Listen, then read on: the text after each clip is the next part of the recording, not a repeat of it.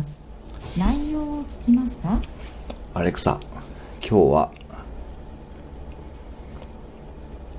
何の日ですか？アレクサ、今日は何の日ですか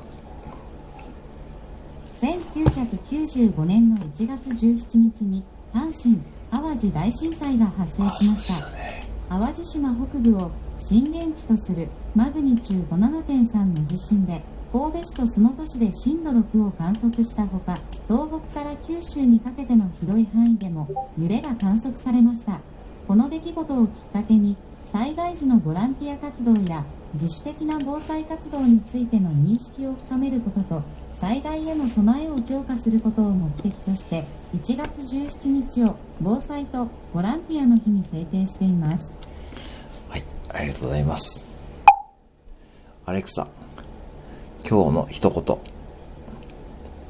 1月17日の名言です。はい。オスカー・ワイルドから私は賢すぎるので時に自分が言っていることが全く理解できないことがある、どんだけ賢いの？